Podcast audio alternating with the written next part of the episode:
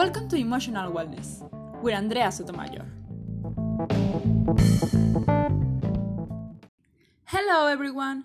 Welcome to Emotional Wellness, the show where we provide you with information and we work to improve our skills to have better emotional well being. All scientifically proven. Today, we will talk about effective communication.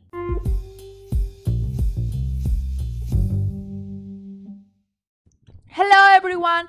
Welcome back to Emotional Wellness. I'm really glad to have you here again. And today we are going to talk about a really complex but important topic that is communication. Well, actually, effective communication. Oh, I'm gonna be honest with you. I was like super insecure about do this episode and not because I don't like it, not because I don't know, no, because it's in English. I mean, I did in Spanish. I planned it also a long time ago, but oh my god, in English is really hard. I mean, if communicate in any language is hard, when it is not your mother tongue is harder. So, one of the keys to have a better communication is to talk in the same language with the person that you are talking. And with the same language, I am not I don't mean like Spanish, English, French or, or whatever. I mean with the same kind of word, with the same experience, with the same culture than the other person. So this is hard for me because let me tell you, I always write all the script in Spanish. I recorded everything perfect. But for English, I have to translate it and I have to change almost everything, almost all the examples that, that I always give you. I have to change uh, kind of words and everything because I want to be sure that you can understand. I want to be sure that the examples that I'm giving to you are examples that make sense for you, are examples that that that that you will live one day or you did it already or, or something like that that are completely different than for Mexico or for America Latina. Because lifestyle, because culture, because everything is different. But well, as I always say, make mistakes is not bad. The bad thing is not try to improve, is not to correct it. I realized like a couple weeks ago that in all these episodes that I record in English, I was saying bad at the word that I said a lot. That is prior- priority. Look, I cannot say it even right now. Uh, the point is, I don't remember how exactly I was saying it. I don't want to hear myself because it's gonna come to my mind, and I w- want to be able again to say it good. But okay, I made a mistake. I was miscommunicating. I think the most of you understood me, but I'm trying to improve. And I think that's the important thing. Every day, every episode, I think I'm doing a big effort and one day gonna be perfect. Hopefully one day I'm gonna have accent. My point is talking in other language that is not your mother tongue is not an excuse to don't communicate in an effective way. There are no excuses. We can have accent, we can have a not too big vocabulary, but that doesn't mean that you cannot improve your communication or you cannot talk in an effective way. So, here I'm gonna tell you how to do it. I'm gonna tell you things that I have been doing it in Spanish that I swear it helped me a lot to improve my communication in Spanish. That of course I'm I'm doing it also in English, of course, it's not as big or you can notice too much as in Spanish because it's not my mother tongue. I'm doing it slow slowly or slower, but I will. And also communication is not just to talk, it's not just to hear. It's about everything. Because I'm sure you have heard that everything communicates everything everything everything and i have told you in several occasions even in the episode of personal brand i told you that the most of communication it's non-verbal we, we talk with our body we talk with our face we talk that way. So everything we do or everything we don't do, everything we stop doing, says something about us. I remember, especially the first months that when I arrived here to Canada, I didn't know the name of a lot of tools. And I was with the persons, hey, for example, I'm looking for the, I'm looking for the, the, and I was like making signs and, and trying to explain myself with my body. And people understood me because in the, the most part of our communication it's non-verbal. Of course, it wasn't the best, of course it wasn't right, but as I said, this is improving. And my point is everything communicate and we have to work from there. So as you can see, that the point that not everything is verbal or the most of the or communication is non-verbal has benefits as i explained you with my example but sometimes it becomes a problem. And the problem comes when i'm not trying to communicate what someone else is catching from from my behavior. And the best example that i can give you is the typical one. Everybody have here that if you pick up your cell phone in, a, in the middle of a conversation, you are communicating that you are not interested or you are communicating that you are bored, even though that you are there by force. What happens the day that you are enjoying the conversation, you are super interested in the subject, and you are having a wonderful time. But that day also you have a son your son is being cared for a babysitter and it turns out that your son is sick. For any reason, the babysitter sends you a text asking you for the medicines. And you know something can happen, you don't know what the text says, but like you know your son is sick, you want to see the text. And of course, you want to answer as fast as possible. So you think about it. Okay, you are in the middle of a really wonderful conversation and you don't really want to interrupt to that person because he's telling you something really deep and you think if i interrupt i'm to be rude so i'm able to answer a text to read a text at the same time that i'm really listening to this person that i'm talking so you decide to do it you don't say anything you just take your cell phone you just answer your cell phone and the other person gets angry and you don't understand why. You think you are doing something good? You are trying to don't be rude with that person. You are trying to don't interrupt her. But that person is angry already. So there is a miscommunication there. She gets angry with you, you get angry with her, and a situation that was small, that wasn't important, start to be bigger and bigger and bigger until it becomes a real problem. After a while, you solve it, and she says, You know, I'm angry because you took your cell phone. It's super rude. I'm telling you something important for me, and you just ignore me. I would prefer that you tell you you you told me, okay, give me please five seconds. My son is sick and I need to answer this text. I will understand, understand. But you didn't. So that makes me angry, and you're gonna say, no but i didn't try to interrupt you i'm listening to you i thought gonna be rude or whatever we are not gonna talk about here whether or not it was right to answer the text but what i'm gonna say is that sometimes we communicate things that for me means something but for other person means something else that can be completely different to the thing that i'm trying to say and all this is gonna depend on the personal experiences that everyone had. So knowing all this that everybody gonna interpret everything in their own experience, in their own way, the question will be, how do I communicate what I want to communicate in an effective way? How can I do that everyone understand whatever I want they understand? The answer to this question is as I told you in the reel on Instagram, to learn to listen first and speak later. But you have to do both. If you just do one of that two things, it won't work. So let's start with listen.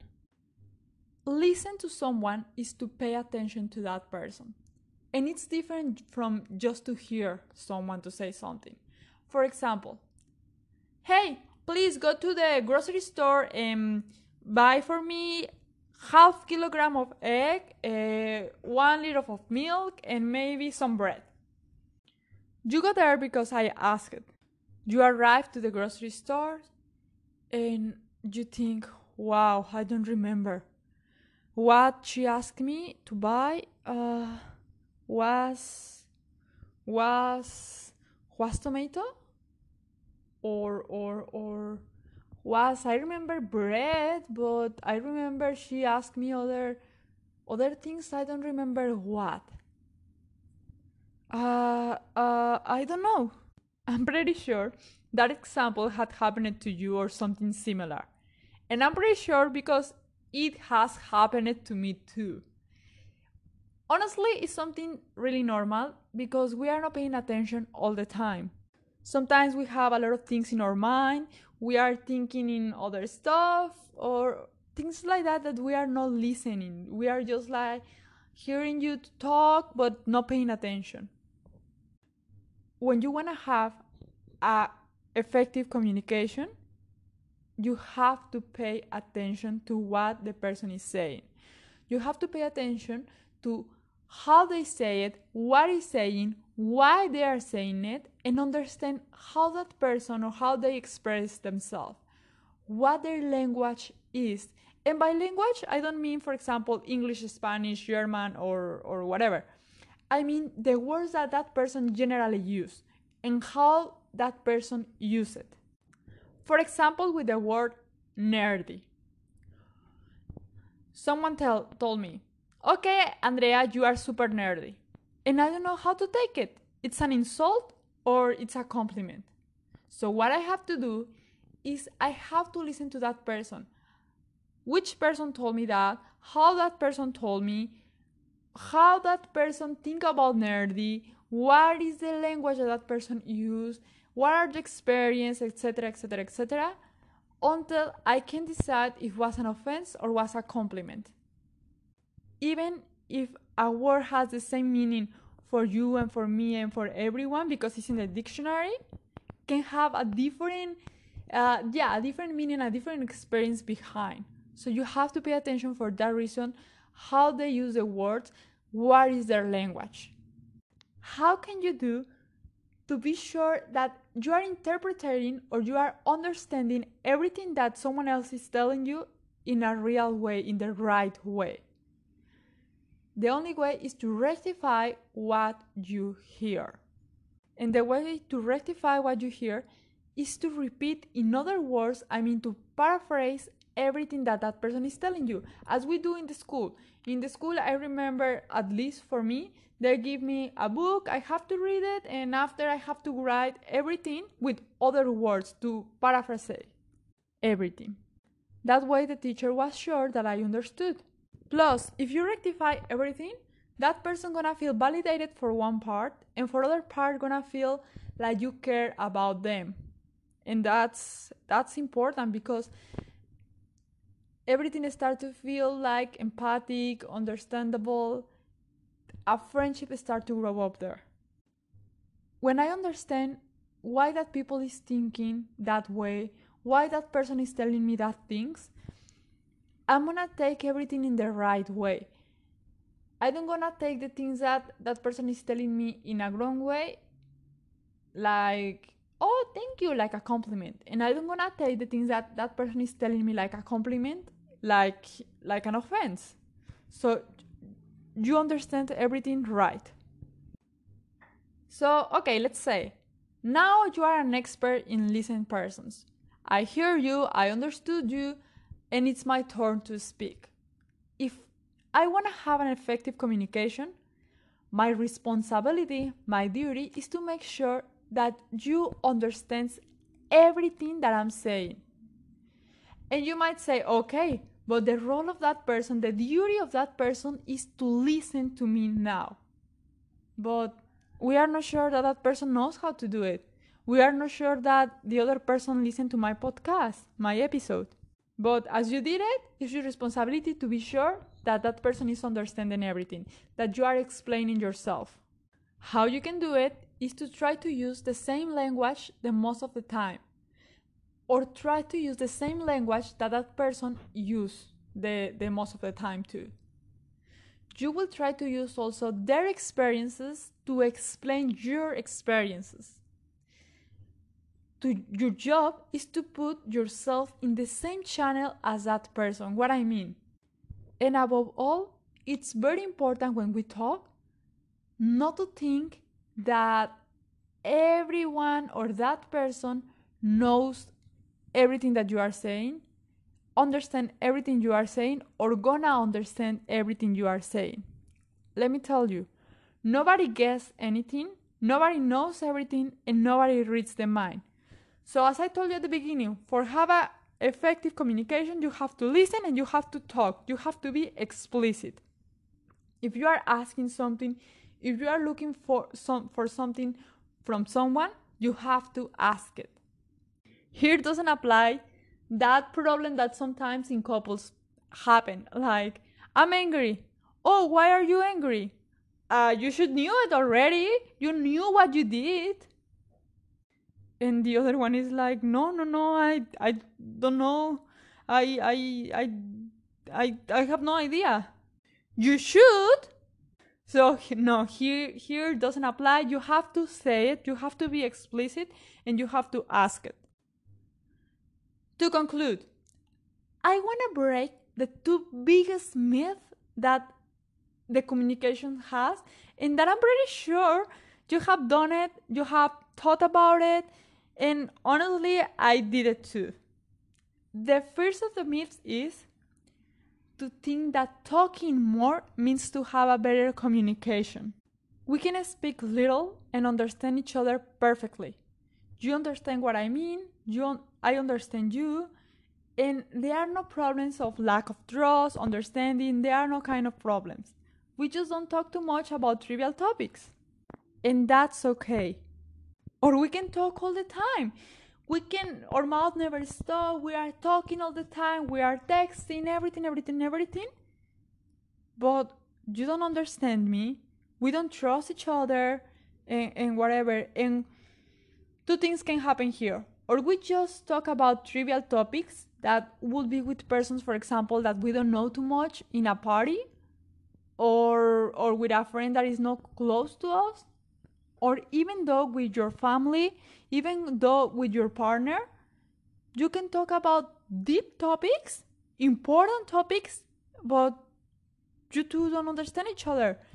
You two are having problem trusting each other and you don't listen or that person doesn't listen you don't talk or that person person doesn't talk. And you can find there a communication problem. So it's better to talk little but understand each other that talk a lot about everything about trivial topics and about deep topics but don't understand anything. What happens if you are in the stage that you are with someone close to you like your partner like your family talking about important and deep topics but you two are not understanding each other you two are not listening to each other what you have to do is first of all stop to put more information. And I want to be super clear here because the first mistake that everybody does in that cases is like, okay, you know what?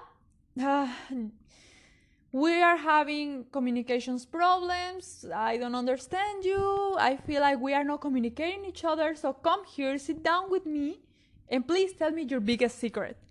Please tell me what are you thinking. Please tell me and what it happens there is there are already an information that is not being understanding and you're gonna add more and gonna cause more problems what you have to do is first of all to break that information that you have in little pieces little little pieces and understand it each other you with information that that person is giving to you given to you and that person with the information that you gave to that to to to, to him or to her after all the communication problems happen, after you and that person interprets everything, yes, you can add more information.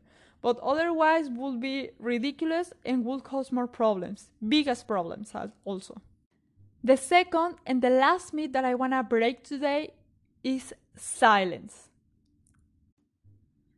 How uncomfortable it is to be in silence with someone that you don't trust.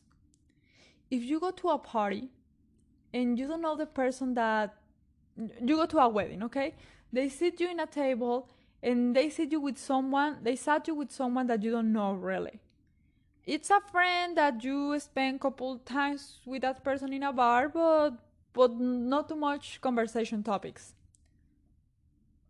If you two has to be in silence, is so uncomfortable that you want to just run out from there.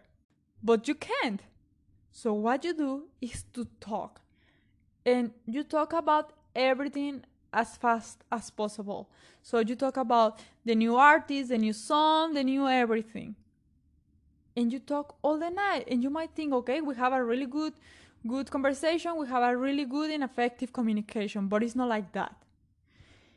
You can just feel comfortable in silence with the person that you have a good and understood communication and effective communication and with the person that you have confidence because it means that all the important topics has been discussed already. It means that you feel understood. It means you have time to analyze the experience, the behaviors, and everything of the other person to understand when you two are talking. So being silent is not bad. If you feel comfortable with a person in silence, it's a good signal. It means that you are doing good. You two are doing good even though the silence is needed to listen to the other ones. For example, here, you have been quiet for almost 20 minutes or all 20 minutes already listening to me. And that's gonna allow you to understand what I'm trying to say here. So tell me, have you ever failed in one of these myths? Thank you very much for listening to me during all these minutes. Now I would love to listen to you. It's your turn to speak. So, you know, the best way to contact me is for Instagram. You can follow me or you can find me as emotionalwellness.ca. I really would love to hear all your experiences. I would love to hear what you like, what you don't like about this podcast, about this episode. And if you have any question, any suggest topic, I would love to hear it. And more than hear it, I would love to listen to you. I hope you have a good day and as you already know, following all these tips that I'm giving you here in this podcast, in these episodes, will help you to improve and increase your emotional well being. That, as you already know, and as I always tell you, emotional wellness is a priority.